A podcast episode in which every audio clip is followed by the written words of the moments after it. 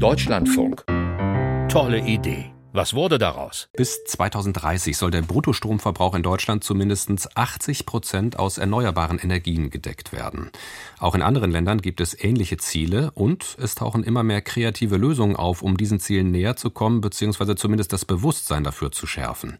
In London wurde zum Beispiel schon 2009 eine Firma gegründet, die mit einem druckempfindlichen Bodenbelag Strom erzeugen wollte, wenn Fußgänger darüber laufen. Vor fünf Jahren haben wir schon einmal über das Projekt berichtet. Simon Schomecker hat jetzt nachgefragt, was aus der tollen Idee geworden ist, quasi en passant Elektrizität zu generieren. Das Quayside ist ein geschwungenes, futuristisch wirkendes Glashochhaus am Hafen von Hongkong. Büros sind hier genauso untergebracht wie Gastronomie und ein Fitnessraum.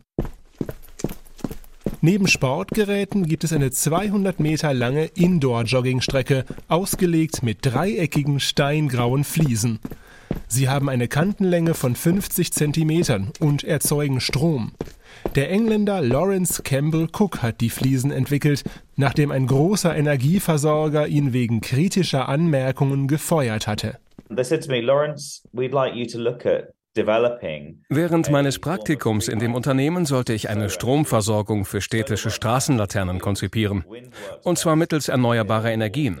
Ich habe eingewendet, Solarenergie funktioniert doch am besten auf großen Feldern und Windenergie auf einem Hügel oder auf dem Meer, nicht aber in der Stadt. Daraufhin wurde mir gekündigt. Ich war sehr traurig, habe aber auch nachgedacht, wie es weitergehen könnte. And I spent a year thinking about the challenge that I'd failed. Schon bald kam Lawrence Campbell Cook auf die Idee, Schritte in Strom umzuwandeln. Denn dass viel Energie in allen Arten von Fußtritten steckt, sah der damalige Ingenieurstudent mit bloßem Auge.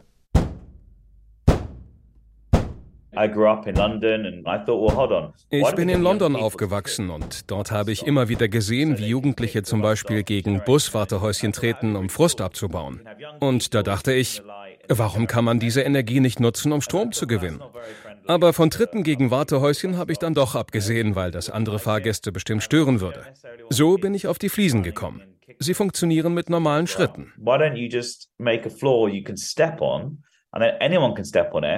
2009 machte sich Lawrence Campbell Cook mit seiner neuen Geschäftsidee selbstständig und gründete die Firma PaveGen.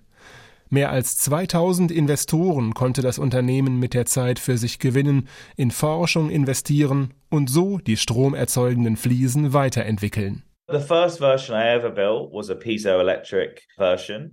Die erste Variante beruhte auf dem piezoelektrischen Prinzip.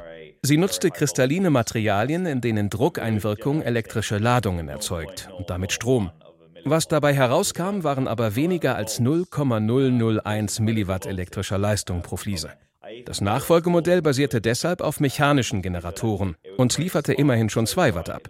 Einen großen Sprung brachten dann dreieckige statt viereckige Fliesen. Die mechanische Belastung wird so viel besser in Bewegung und damit Energie umgesetzt. An jeder Ecke der Fliese sitzt nun ein Generator mit einer Leistung von 3 Watt. Und ganz egal, an welcher Stelle die Fliese belastet wird, Immer kann damit Strom erzeugt werden.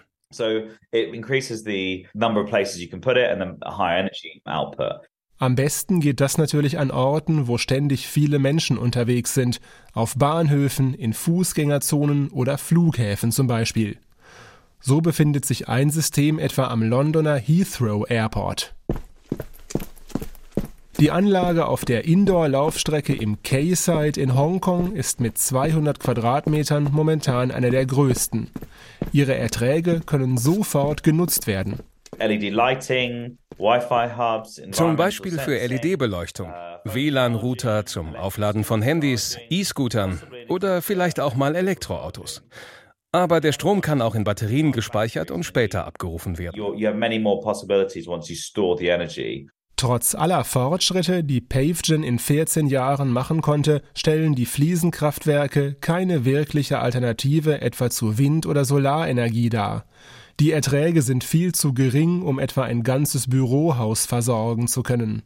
Auf dieses Manko angesprochen, antwortet das Unternehmen, man wolle Wind- und Solarstrom gar keine Konkurrenz machen, sondern über erneuerbare Energien aufklären und zu einem nachhaltigeren Leben ermutigen.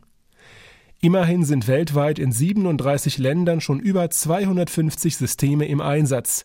Hergestellt werden die Fliesen derzeit in London, künftig aber wohl auch in Deutschland, Rumänien und Indien. Besonders wichtig sind der Belegschaft dabei nachhaltig erzeugte Produkte. Wir verwenden recyceltes Aluminium als Grundstoff für die Fliesen. Die Oberfläche besteht aus einem sehr haltbaren Verbundwerkstoff. In Zukunft wollen wir Tests mit Recyclingkunststoffen machen. Wir gehen davon aus, dass unsere Bodenkraftwerke mindestens 20 Jahre lang betrieben werden können. Danach sollen ausgediente Teile ihren Weg zurück in den Wertstoffkreislauf finden.